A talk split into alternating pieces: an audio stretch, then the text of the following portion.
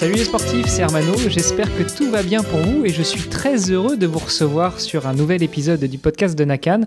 Alors évidemment, un podcast de Nakan ne serait pas un podcast de Nakan sans Greg. Euh, salut Greg. salut Hermano, comment vas-tu?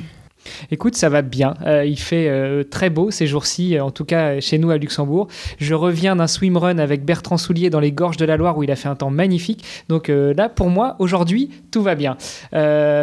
Greg, je crois que tu n'es pas tout seul et de l'autre côté du micro, enfin en tout cas de l'autre côté de mon écran, je vois une autre personne qui tient un micro. salut à toi, Tony. salut. Tony, est-ce que tout va bien pour toi? Tout va bien, il fait beau, il fait des, températures estivales, donc c'est parfait pour aller euh, courir et puis aller rouler c'est un petit peu l'été indien. Alors c'est vrai que pour euh, placer le, cadre pour nos auditrices et nos auditeurs, eh bien euh, moi je suis euh, dans mon petit bureau derrière mon écran et vous vous êtes derrière un iPad au bord du stade de dans les gradins du stade de Lausanne en train de en train de répondre à, nos questions. Donc voilà, j'espère que nos auditeurs passent un aussi bon moment en extérieur. En tout cas, on va essayer de leur, faire profiter de, de ces instants-là. Peut-être que vous entendrez un petit peu les oiseaux, peut-être que vous entendrez un petit peu le coach au bord de la piste qui, euh, qui motive ses athlètes. En tout cas, euh, euh, c'est un cadre assez sympa pour enregistrer ce podcast aujourd'hui. Ouais, oui, c'est ça. En fait, on est, on est amené un peu à l'extérieur par les conditions sanitaires qui nous empêchent de, de, nous retrouver un petit peu librement en intérieur comme on voudrait pour enregistrer nos podcasts quand on le fait pendant la pause de midi. C'est pas la première fois qu'on enregistre en extérieur. Donc on essaye de trouver des conditions sympas et puis un peu calmes aussi, hein, parce que avec trop de bruit alentour, c'est pas cool non plus. Mais là, je crois que on a trouvé un, chouette spot. On voit des gens qui courent très très vite, là en l'occurrence sur la, piste du stade de, Coubertin. Euh, Tony me disait... Euh, il y en a qui font des séries. Euh. Voilà, juste avant de, commencer à enregistrer ce podcast, me disait il faut vraiment être motivé pour venir ici pendant sa pause de midi et faire des séries. Donc voilà, il y en a, il y en a quelques-uns. Bon, je l'ai eu fait. Surtout avec la température à laquelle vous avez le droit là. Oui, non mais là c'est idéal pour un entraînement fractionné sur piste aujourd'hui. Il y a du soleil mais il fait pas trop trop chaud. Il y a juste un petit air qui fait que euh, c'est juste bien agréable. Ah, vous avez du bol, hein, parce qu'à Luxembourg, là, on frôle, on frôle, les 35 degrés, donc pour aller faire une séance sur piste, c'est pas le meilleur moment. Hein. Ah, Nous, il fait pas si chaud que ça. Euh, Messieurs, ce que je vous propose, c'est de donner la parole à notre invité, déjà pour qu'il se présente, qu'il nous dise bah, qui il est. Alors, en dehors de ton prénom, je vais te laisser dévoiler aussi ton nom et puis un petit peu ton, parcours sportif. Et, la grande question, est-ce qu'à ton avis, tu sais pourquoi est-ce qu'on t'a invité? Oui, oui, bien sûr, je sais très bien pourquoi vous m'avez invité.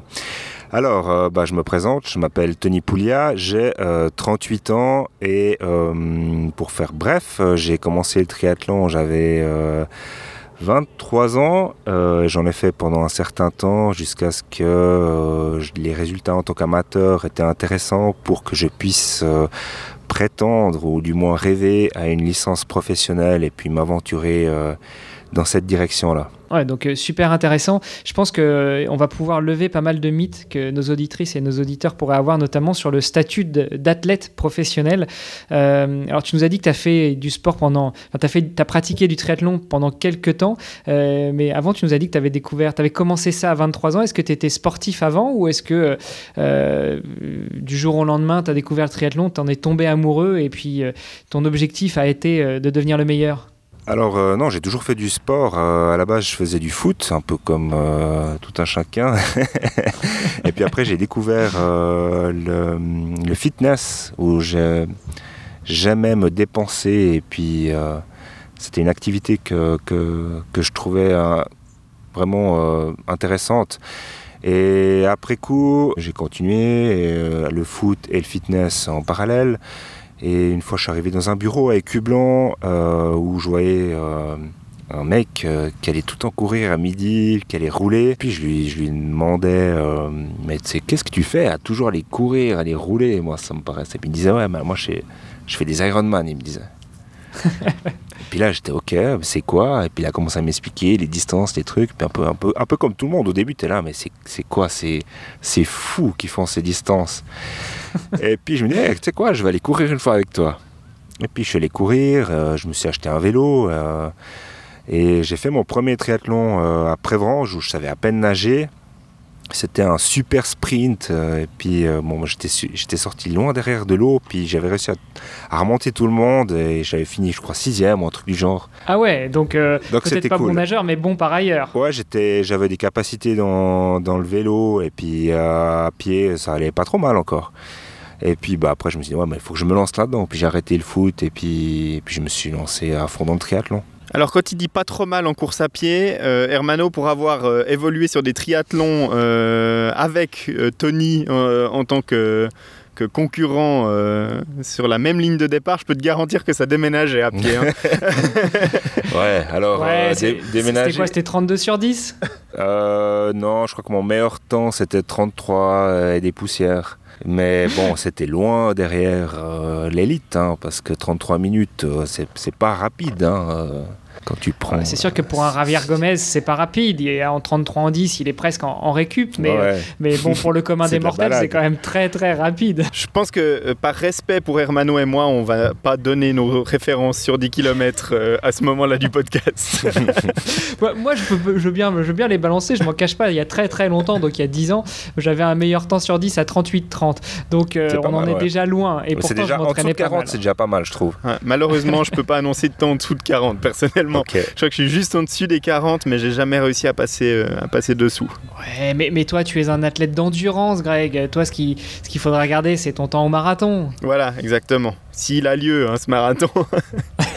Ouais, effectivement, avec les conditions, euh, Ouais, ils on sont en train d'un peu de serrer la vis euh, en Suisse. euh, espérons que, que ce marathon aura lieu. Euh, revenons à toi un petit peu, euh, Tony. Moi, je- j'ai j'ai plein de questions sur. euh, Bah, déjà, tu nous as dit que tu t'es trouvé pas trop mal en vélo et en course à pied, donc tu t'es testé sur un super sprint. Ok, mais c'est pas c'est pas ça qui a fait de toi un, grand athlète amateur et, euh, et qui t'a fait te poser la question de prendre une licence pro. La transition s'est faite sur combien de temps? Et puis surtout, euh, bah, comment est-ce que tu es passé d'un gars qui finit sixième à un super sprint en sortant, euh, allez, on va le dire peut-être dans les derniers dans l'eau, à, un mec qui va surperformer, en tout cas au niveau amateur? Bah, c'est surtout la persévérance, euh, si j'ai envie de dire. c'est ça qui a fait que euh, j'ai continué. Et puis l'amour euh, du sport et la passion du triathlon. J'étais un vrai passionné. Je, je- je dormais triathlon, je mangeais triathlon. Il y avait, c'était une, une identité avant même d'être artiste ou n'importe quelle personne. J'étais un triathlète. J'étais passionné. Ça me fait penser à quelqu'un qui est à ta droite d'ailleurs, mais Ok.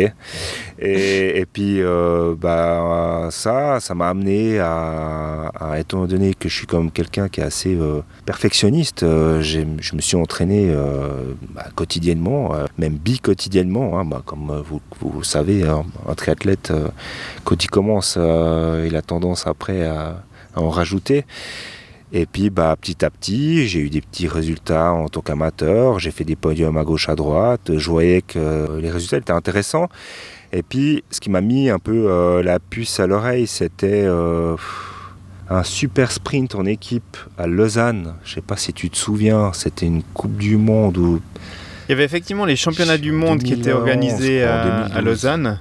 Euh, c'est probablement l'année où moi, avec l'équipe du, du Tri-Team Lutri, donc le club dans lequel je fais du triathlon, on avait participé euh, en équipe au team sprint au niveau, euh, au niveau ouais. suisse. Et ouais, alors j'ai le souvenir. Je sais plus exactement quelle année c'était. c'est 2012 ou 2011 ou Ouais. 2010. Enfin, je me souviens plus trop. Et puis, bah, quand on avait fait ça, moi j'avais participé. J'étais dans l'équipe du Tri-Team Puy. Et puis là, euh, bon, pas en natation, mais en vélo en course à pied, j'avais des meilleurs temps que les pros euh, italiens. Donc, je crois que je crois que j'avais Ouais. couru euh, je crois, le- le- la, la partie à pied, je sais plus, j'étais en dessous de 3 minutes au kill. Bon, c'était c'était un super sprint, c'était un kill et demi, je crois. Je- Mais Ouais. j'étais allé aller super vite. Et puis j'avais de là contacté la fédération italienne, euh, puis je m'étais renseigné euh, pour prendre une licence pro. Puis c'est ça qui a fait que je me suis dit, bah écoute, euh, essaye. de toute façon, c'est un rêve, t'as envie de le faire, fais-le, et puis advienne que, que, qui pourra. Parce que techniquement, pour acquérir la licence pro, tu dois prouver des Tu dois résultats trouver des résultats, ouais. Il faut par rapport à un, un professionnel qui est aligné, sur la course, puis avoir euh, tant de pourcentage de. Ouais. de que temps, c'est ça Je crois que, si tu prends le meilleur temps aux distances olympiques euh, sur une course d'un pro euh, qui, je sais pas, on va dire deux heures, bah, il faut que tu sois dans les 10%. De manière régulière hein, sur toute la saison pour pouvoir prétendre à, une licence professionnelle. Donc sur une course de 2 heures, donc de 120 minutes, ça fait 12 minutes de, marge. C'est pas énorme hein, pour... Ça va vite hein, chez les professionnels. Ouais, 12, c'est clair, en natation, si tu déjà 2-3 minutes en retard, ça va vite. heureusement, à vélo, c'est vrai que j'avais un, j'étais bon naturellement, je sais pas, j'avais un espèce de talent, j'étais fort, j'avais pas besoin de beaucoup m'entraîner, mais c'est vrai que j'avais un, j'avais un bon niveau. Et puis à pied, bah bon, après j'avais quand même une certaine euh, masse musculaire. C'est, un peu ça qui faisait que je pense que je pourrais pas aller encore plus vite. Il fallait que je perde, je pense, encore 5-10 kilos, que je sois un peu rachitique et puis. peut-être perdre de la performance à vélo. tu perds un peu de euh, puissance à vélo, donc. Euh, c'est un juste équilibre à trouver. D'ailleurs, c'est ce qui est intéressant en triathlon. Hein. Trouver euh, le bon équilibre. Euh, puis après, bah, ça dépend sur, laquelle, sur la distance sur laquelle tu te, tu te lances. Parce que si tu, tu préfères te lancer sur des distances de type Ironman, là, du coup, euh, la natation, elle est moins importante, même si, on va pas se cacher, hein, si dans les pros, ils sortent en dessous de 50 faut savoir nager quand même. Il faut savoir nager, hein, c'est pas donné à tout le monde. Et puis là, je pense que le poids, il est quand même moindre que sur, sur le distance olympique où ils sont quand même assez, euh, assez, assez fins, hein, très très ouais, fins. sec. Ouais, sur l'Ironman, il faut clairement euh, avoir la faculté de faire un, un bon vélo euh, et puis être le moins fatigué possible en posant le vélo et puis de courir. Euh, y a pas... frais, ouais. Ouais, euh, c'est ça. Mais plus euh, sur l'endurance hein, que vraiment courir super vite. Parce que quand on voit sur les DO, notamment les courses des Jeux Olympiques, quand il y a vraiment le, panel complet d'élite qui est là, la, course de, la course à pied de 10 km, elle se court à des allures phénoménales. c'est du 28, du 29. Ouais, c'est pas juste les trois premiers. Hein je pense, les 20 premiers, ils courent une vitesse, c'est hallucinant. Hein. Tu les vois, tu dis, mais ils prennent ah bah, quoi bah, La recherche de l'explosivité, hein, plus les distances vont être courtes et plus on va devoir être explosif. Donc, euh, bon, euh, si ça se jouait sur des distances euh, sprint, athlétisme, c'est-à-dire sur du 100 mètres, on aurait peut-être des mecs bien baraques à la Usain Bolt et, très, et très entre guillemets. mais quand ça se joue sur, sur du 5, du 10 km, effectivement, on va chercher l'efficacité au maximum et donc le plus léger possible. Du coup, euh, si, tu, si tu arrives à suivre, euh, puis que tu n'es pas euh, au top, top, top au niveau vélo, tu peux rester dans les roues et espérer tu peux, tu peux tirer ton épingle du jeu sur la course à pied. Par contre, il faut bien sortir de l'eau alors, du coup. Ah, il faut être un très bon nageur et puis je pense un, un rouleur pas moyen, mais pas forcément très bon et puis un excellent coureur. Voilà. C'est une stratégie quand même, euh, cette course. Donc, euh, toi, tu disais que euh, à ce moment-là, tu obtenais des bons résultats et puis que tu avais commencé à te renseigner pour la licence pro. Est-ce qu'à ce moment-là, tu avais un entraîneur qui, qui te coachait pour ton entraînement ou tu faisais tout tout seul? Donc, j'ai essayé, mais c'est c'est pas pour moi la rigidité de, de devoir euh, enchaîner les entraînements comme ça. Alors, moi, ce que j'aimais dans ce sport, enfin, ce que j'aime toujours, hein, même si je le pratique plus comme avant, c'est la liberté de pouvoir t'entraîner euh, sur le sport que tu préfères.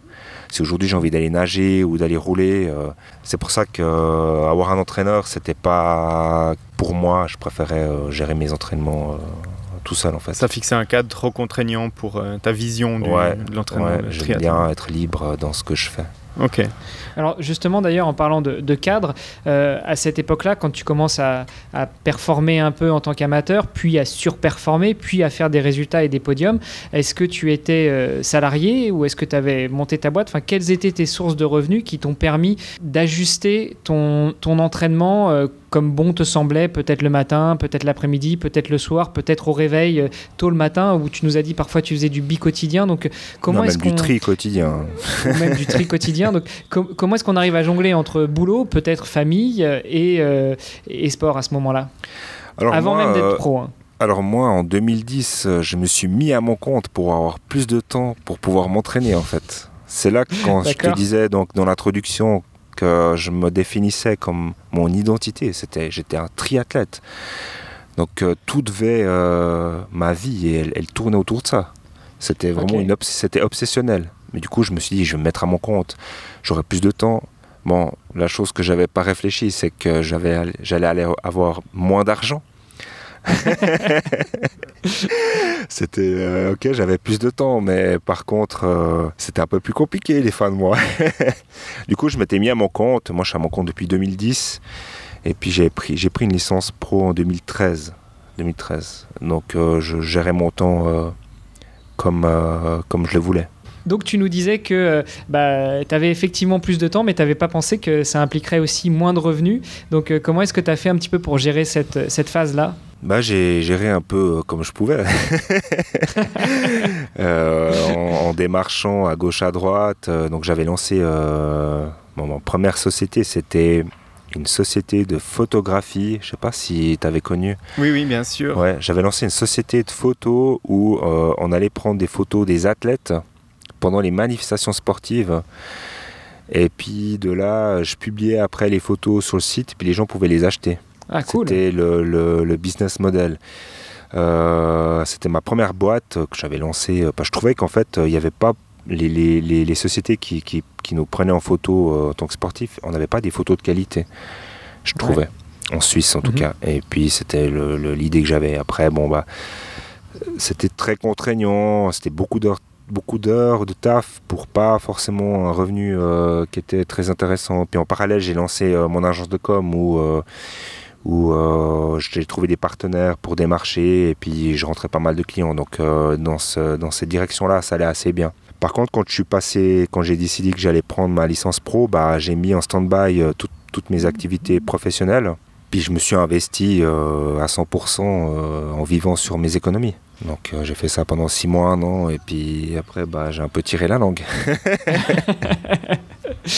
Donc là, on est, on est vraiment passé de ce moment où tu es passé du, du monde amateur Amateur, euh, au monde professionnel. Ça veut dire que tu avais une licence professionnelle de, de triathlon. Ouais. Donc tu pouvais t'aligner euh, sur, Sur- des courses sur les avec les élites euh, au niveau national ou international. Toi, tu avais la particularité, tu m'expliquais ça, d'être un Italien en Suisse. Ouais. Et puis d'avoir une licence professionnelle Suisse. suisse. Ouais. Et donc, du coup, euh, ce qu'il faut aussi bien comprendre dans ta situation, c'est que tu pouvais pas bénéficier forcément de toutes les prestations de Suisse Triathlon parce que tu avais la nationalité italienne, mais pour autant, tu avais une licence de chez eux. Donc, c'est un peu particulier, ça. alors euh, quand on entend sportif professionnel, en règle générale, ça veut dire quoi? Ça veut dire que tu es salarié en tant qu'athlète pro. Tu as Mhm. un salaire euh, X, Y ou Z euh, d'une fédération ou autre. Moi, j'avais pas un, moi j'avais un statut. Enfin, j'étais pro, mais j'étais pas euh, considéré en tant que tel, vu que euh, déjà, vu ma nationalité, j'avais fait les demandes, les, la démarche auprès de la fédération italienne, mais il fallait donc que je j'aille m'entraîner en Italie et que, que, bah, que je fasse partie en fait de- du pôle euh, là-bas. Et c'était un peu compliqué pour moi de laisser tout tomber en Suisse, euh, ma famille euh, et tout le reste. Donc j'étais un petit peu, euh, comment on dit, le cul entre deux chaises. et puis aussi, je pouvais bénéficier de rien, étant donné que bah, j'étais pas suisse hein, finalement. Et puis, et puis bah, pour pouvoir, je pense, bénéficier euh, d'un salariat, euh, il faut, je pense, commencer euh, quand euh, on est junior et puis avoir un certain suivi. Intégrer le cadre Voilà. national, et puis voilà. Exactement. Puis moi, c'était plus un rêve hein, que, que, que un objectif en soi. Je, je me suis dit, un jour, j'aimerais être pro, voir ce que ça fait, être athlète professionnel. Et puis, j'ai vécu ça euh, à 100%. J'ai aucun regret parce que j'ai vraiment euh, Ouais. fait ce que j'avais envie de faire. Plus que Alors vraiment une carrière professionnelle dans le sport, toi, tu voulais toucher ça un petit moment dans ta vie, Voilà. et puis euh, goûter à cette... euh, Voilà, je me, je me, je me disais, voilà, j'ai un, Cette un- élite, quoi. un- un niveau qui est intéressant. Je sais que je peux pas aller euh, titiller euh, les meilleurs, mais j'ai envie de vivre ça. Mhm. Un peu comme Alors, quelqu'un se dit, j'ai un jour dans ma vie une voie, euh, envie de faire Hawaï, par exemple, Par exemple, sur un, voilà. un Ironman. Toi, tu voulais euh, goûter la course élite avec, Voilà, euh, avec des noms euh, ouais, j'avais à côté de toi sur la ligne de départ. me dire, voilà, moi je suis, je suis capable de faire ça alors que je savais Ouais. pas nager. Et puis que, puis que je me suis entraîné, et puis que, puis que quand on veut, on peut finalement. Quand on arrive Alors, la euh, première fois sur la ligne de départ d'un triathlon et puis qu'à côté de soi on a des, des noms qu'on lit dans les magazines de tri ou qu'on voit euh, dans, le, dans le journal du sport à la TV, qu'est-ce que ça fait? La, la toute première fois que tu t'alignes, euh, que, que tu es en train de mettre tes lunettes juste avant de, de plonger dans l'eau puis qu'il y a des, Et puis des tu entends le speaker Gomez qui dit ton nom, euh, qui t'app- qui t'appelle en chambre d'appel et qui t'invite à aller sur le ponton. Qu'est-ce que ça fait? Qu'est-ce que tu ressens à ce moment-là? Bah, alors moi, ma première course pro, c'était à Vallisellen. Euh, et puis là, il y avait déjà, il y avait Riederer. Sven Riederer, donc un, un, triathlète. Euh, Je crois qu'il fait maintenant du l'Ironman hein, ou du semi-Ironman. Oui, alors comme beaucoup, hein, il, courait à l'époque sur des distances euh, classiques, donc olympiques. Euh, il a participé au JO, il a obtenu des résultats correct hein, aux Jeux Olympiques. Euh, troisième à Athènes. Hein, ouais, ouais, ouais. Il me semble qu'il a une médaille euh, de bronze. Donc, euh, donc voilà, tu étais à, à, côté de lui. En tout cas, il y avait lui, il y avait, il y avait plein de stars. Hein, et puis, enfin, de stars. enfin, la problématique avec le triathlon, c'est que si je prends d'autres sports comme le foot, il n'y a pas de ligue. Et puis, euh, donc on se lance euh, du niveau amateur directement au poids, au poids lourd. Et, et c'est compliqué hein, d'être euh, d'être compétitif à ce niveau-là. Mais ouais, c'était. bon, j'avais un track de malade. Hein. Mais sinon, c'était génial de voir d'être là et puis de se dire, ouais, bah finalement, quand on veut, on peut. Et puis que si on se donne les moyens, on peut arriver à ce qu'on a envie de faire dans la vie. Ouais, bah, en, même temps, euh, en même temps, il me semble qu'en Suisse, vous avez quand même de, belles pointures. Donc, euh, si tu si avais une licence pro euh, et que tu courais pour la Suisse, même si tu n'étais pas salarié par la Suisse, tu as, quand même déjà dû faire quelques stages d'entraînement ou côtoyer certains de tes pairs suisses professionnels qui étaient déjà dans le top mondial avant même de t'aligner sur ta première Non, moi j'avais pas, j'avais pas fait ça. En Suisse, ça se passe pas trop comme ça. Pour pouvoir faire des stages euh, avec, euh, bah, il faut, faut faire partie de la fédération en fait. Donc, Donc toi, tu avais une euh, licence pro au nom de la Suisse, tu courais pour la Suisse avec la trifonction suisse, les couleurs de la Suisse. Non, non, moi je courais pas pour la Suisse, moi. Moi je, je, ah, courais pour l'Italie. Ah, tu courais pour l'Italie. Ah, c'est compliqué tout ça. Ouais, ah, c'était très le jeu des, fédérations, euh, comme quand euh, Jan Ulrich, euh, allemand, courait dans des équipes allemandes sur le Tour de France, mais avec une licence suisse et tu sais pas d'où il la sort. Ah voilà, c'est des fois un petit peu particulier. Tu représentes un, pays, mais tu cours sous une licence d'un autre pays. les, les... La licence, en fait, en fait, la licence, elle te permet de participer à des compétitions professionnel. C'est ça, si tu veux. Et puis pour pouvoir l'avoir, bah, il, faut, euh, il faut faire des niveaux, euh, des, des, temps intéressants en, tant qu'amateur. Ok. Euh, moi, j'avais une question parce qu'on est passé un peu vite là-dessus, justement. C'est sur cet accès au statut d'athlète professionnel. donc, vous avez parlé du, salariat éventuellement pour les athlètes suisses euh, qui sont intégrés euh, dans le cadre ou dans la fédération très jeunes.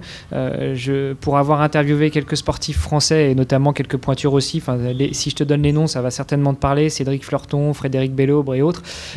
Tout le monde n'accède pas au salariat non plus en France. Hein. C'est pas c'est pas parce que tu cours pour la France, même depuis ton plus jeune âge, que, que tu es salarié. En général, c'est une aide qu'on peut t'apporter quand tu fais vraiment partie des top meilleurs et encore. Et puis quel est le salaire euh, Et puis quel est le salaire Voilà, je me souviens que Cédric Fleurton me disait que quand il a commencé dans le triathlon, euh, il touchait 600 euros par mois. Alors 600 euros par mois, tu payes même pas un vélo en un an.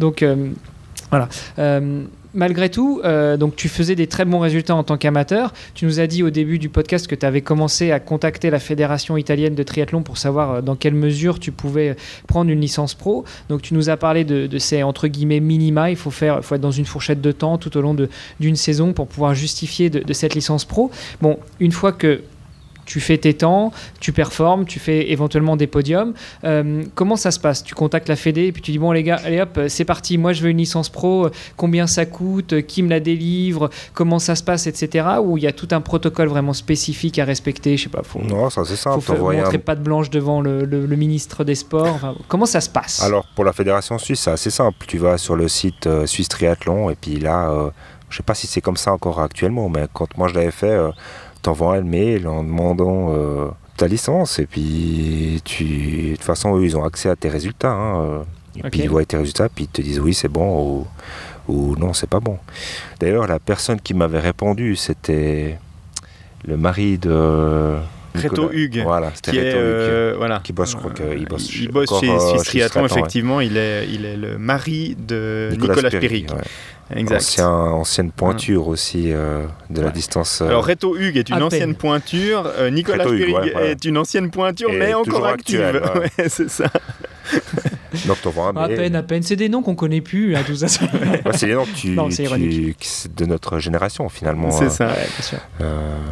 donc voilà, t'envoies un mail et puis tu es, tu peux faire partie de ces cadres, enfin cadres, avoir une licence ou pas.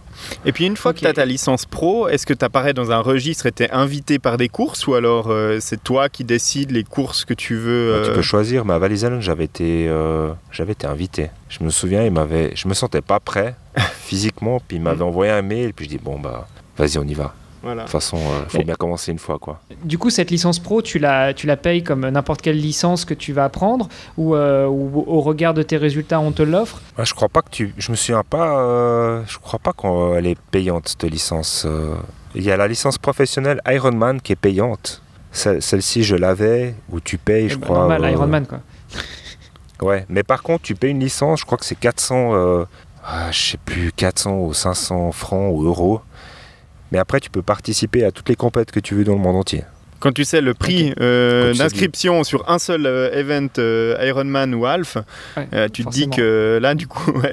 Alors ça, c'était comme ça quand moi j'avais fait, euh, quand je l'avais eu aussi, la licence pro Ironman. Mais euh, je sais pas si c'est encore comme ça euh, aujourd'hui.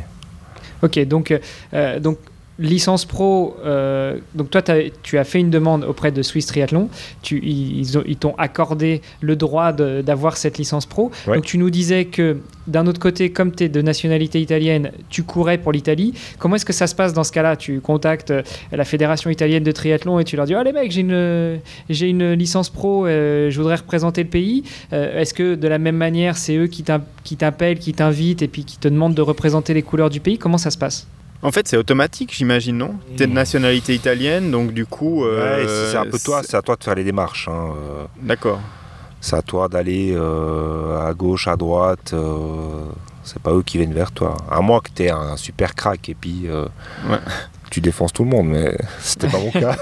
Parce qu'après, tu aurais pu euh, participer à des sélections internes en Italie pour euh, représenter l'Italie aux Jeux Olympiques. Ah, ou autre. alors honnêtement, je me suis pas plus renseigné de ça parce que je me suis arrêté au stade où il faut venir en Italie euh, faire un stage avec euh, l'équipe, une équipe de triathlon du Nord. Ça, j'ai dit non, laisse tomber, j'ai pas envie d'aller. Mais j'imagine qu'après il y aura des, des- bah, tu fais des tests, euh, puis selon tes résultats, tu peux être au- amené à participer à des. Mais bon, de toute façon, après, euh, ça c'est de la spéculation, j'en ai aucune idée.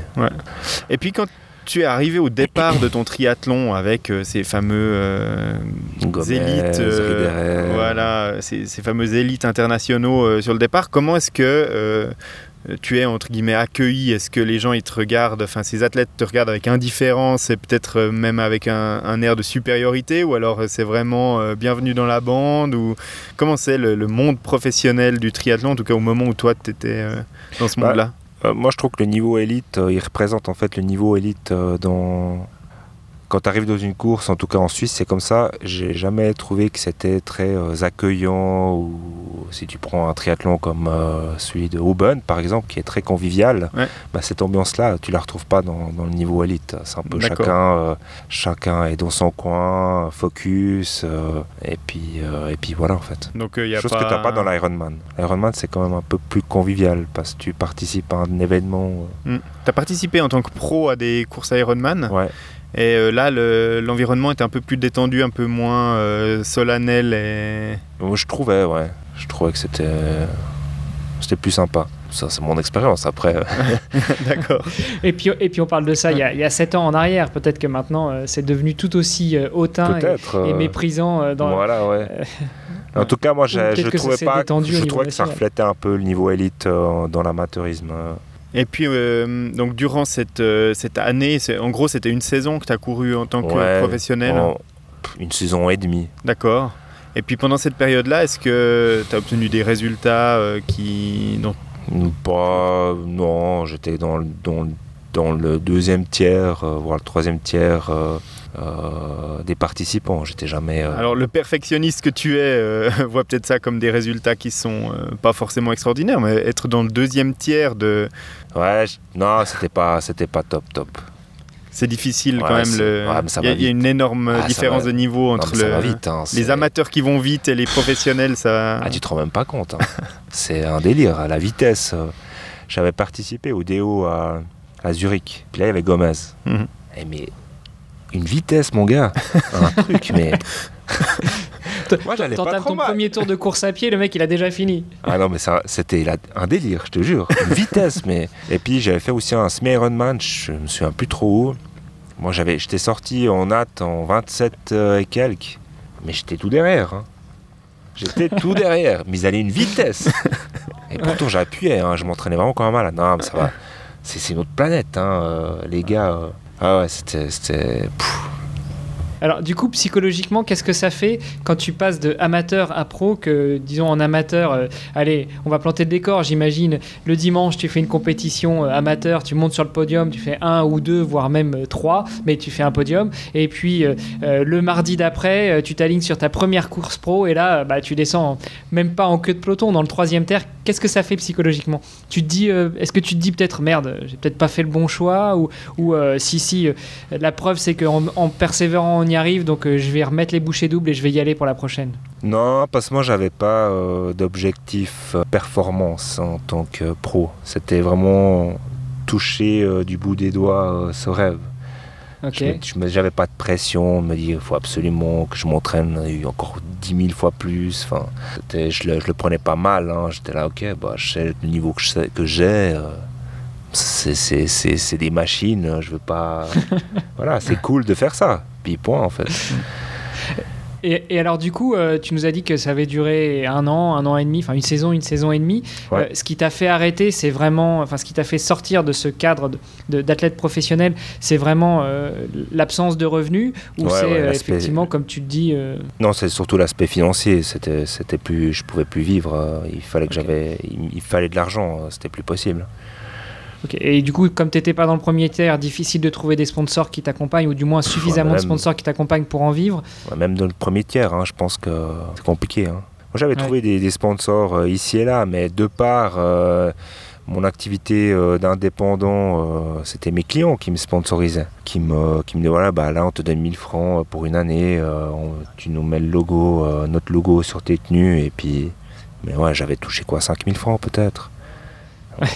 Ouais, sur une année. euh, ça- Quand on ça- connaît le niveau de vie en Suisse, 5000 francs, c'est un mois, quoi. En gros, Ouais, c'est. si tu te serres la ceinture, tu peux vivre deux mois. hein. Ouais. Si tu... Moi, je vis super simplement. Hein. euh, j'ai- pas trop de charges, donc. euh, Euh, donc, euh, donc voilà, tu as touché ton rêve, tu es arrivé euh, à, à participer à des courses professionnelles.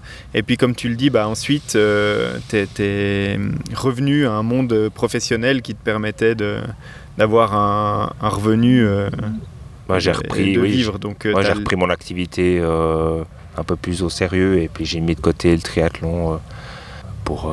mais là, je- je- j'ai recommencé à m'entraîner gentiment. D'accord. Donc euh, une fois que tu as terminé ta carrière euh, entre guillemets de, de sportif professionnel, euh, le triathlon t'a vraiment mis entre Ah, parenthèses moi, j'ai tout t'as bouclé. ouais. Je suis un peu, tout ou rien. je Quoi. suis un peu manichéen pour ce genre de choses. C'est soit noir, soit blanc. J'ai un peu de la peine à nuancer. Ok. Donc là tu t'es dit j'ai vécu le, le triathlon professionnel, maintenant je tourne la page et, et, euh, donc euh, tu l'as dit en introduction, euh, tout début d'introduction, tu es aussi un artiste et tu as, touché à pas mal de, de domaines. Tu l'as dit, tu as une boîte de communication, Ouais. euh, tu fais de la photo euh, à un niveau, euh, on va dire, professionnel. Ouais. euh, de la photographie. Et puis, tu, euh, depuis quelques mois, années, tu es également entrepreneur dans euh, le Ouais. milieu, enfin dans un, un- un domaine qui touche un peu au sport. Alors, euh, tu parles de ma marque de chaussettes, euh, j'imagine. Ouais, de, de, de textile sportif. Ouais. ouais. Alors j'ai lancé une marque de chaussettes euh, assez design.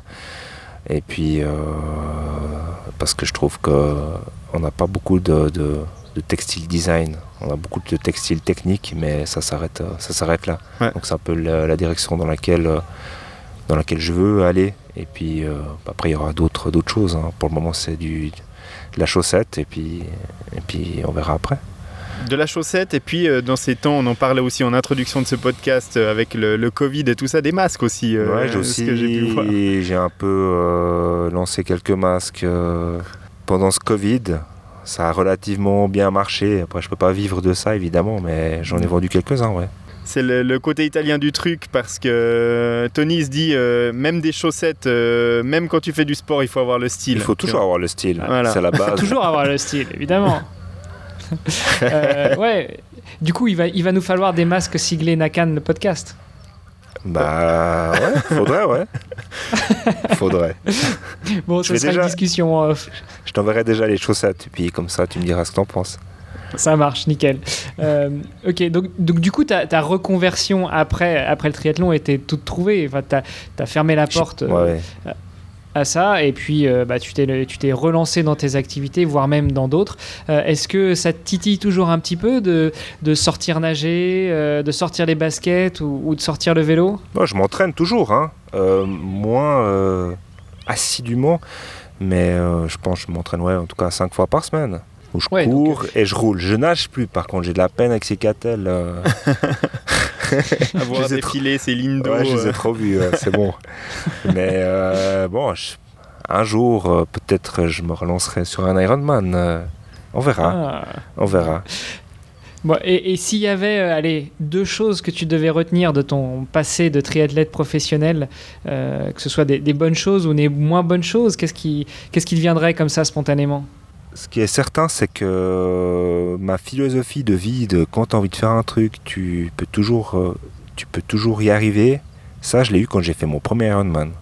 Je sais pas si ça vous a fait ou si vous l'avez fait, mais moi, quand j'ai franchi la première fois la ligne d'arrivée d'un Ironman, je me suis dit aujourd'hui, je peux faire n'importe quoi en fait.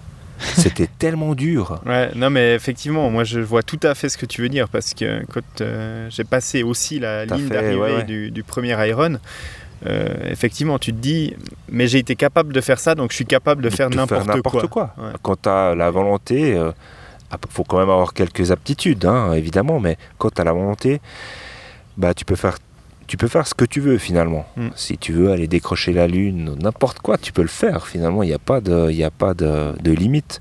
Et puis bah, moi, c'est surtout ça que je retiens, c'est que j'avais un rêve, et puis, et puis j'en ai encore plein. Et je suis allé au bout, je me suis dit, voilà, moi je, vais, je veux faire ça, et je le ferai. Bon, après, j'ai un peu une tête, euh, je suis bélier, donc euh, ça m'aide, euh, ça m'aide à, à aller de l'avant, mais ouais, je- c'est surtout ça que je retiens. Une bonne citation pour le podcast, je pense. Oui, ouais, effectivement. Et puis je pense un, un bon message à faire passer aux, aux gens qui parfois manquent un petit peu de confiance en eux. euh, c'est c'est vrai qu'à travers le sport et, et à travers les sports d'endurance en particulier, hein, parce que je pense que c'est pareil aussi pour des coureurs à pied qui vont la première fois sur marathon. C'est un petit peu le même sentiment quand on passe la ligne d'arrivée. On dit bah voilà, j'ai été capable de faire ça. J'avais des doutes, euh, j'ai sacrifié du temps, j'ai sacrifié euh, des moments de vie peut-être auxquels j'ai pas euh, participé pour aller m'entraîner. Puis finalement, j'ai passé la ligne d'arrivée de ce truc, que ce soit un marathon, un ultra trail, un, un Ironman, c'est pareil. Je pense qu'on a le même sentiment de, de Ouais. fierté et puis de. Et je pense que l'ultra trail, quand tu fais un 160 kills avec je sais pas combien de mètres de dénivelé, ça doit procurer aussi un certain sentiment. euh, de, de fierté Ouais. d'avoir accompli ça. Ouais. Ouais.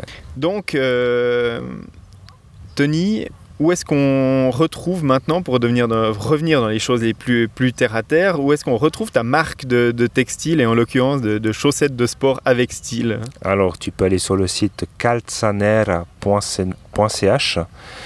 ou euh, suivre sur les réseaux sociaux at calza-du-bas nera. Voilà. Donc pour les auditeurs, ils retrouvent les liens euh, en question dans les notes de l'épisode et puis sur podcast.nakan.ch. N'hésitez pas à aller jeter un coup d'œil à tout ça parce qu'il y a des, des jolies choses à voir. euh, Ouais.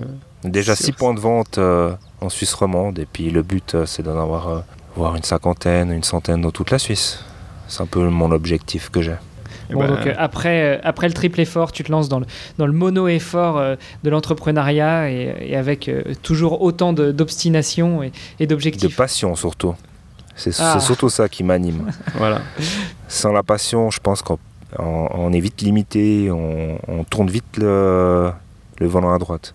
Bon, je pense que ça fera une parfaite conclusion pour cet épisode. Oui. Messieurs, euh, merci beaucoup de- d'avoir euh, répondu présent et puis merci aussi de m'avoir fait partager ce joli ciel bleu. Euh, moi, ça m'a Ouais. ça m'a mis un petit peu de, de lumière dans mon bureau. Euh, euh, J'espère en tout cas qu'on aura l'occasion de se, se retrouver un de ces quatre tous les trois sous, sous d'autres auspices que cette crise sanitaire et puis qu'on pourra peut-être, hein, Greg, essayer d'accrocher Tony sur une sortie tranquille pour lui mais un peu moins tranquille pour nous. Ouais, eh ben, je peux te garantir une chose, Hermano, c'est que c'est pas gagné. bah, merci, euh, merci à toi, Greg, euh, pour, euh, pour l'invitation. Et puis merci à toi, Hermano. Ça m'a fait plaisir euh, de partager ce moment-là, ce moment avec, avec vous. Bah, réel ah, plaisir, partagé et ah, merci. Plein succès pour tes, tes activités entrepreneuriale. Je ne manquerai pas de faire un retour sur la paire de chaussettes que tu as amenée euh, juste avant d'enregistrer cet épisode. Et puis à, à, en faire un retour aussi à nos auditeurs, euh, encore une fois au travers des notes de cet épisode. Merci à toi. Merci beaucoup. Ciao, ciao. Merci. Ciao, à, la, ciao. à, dans deux semaines où on se retrouvera pour un autre épisode de, de cette saison en tête à tête avec Hermano.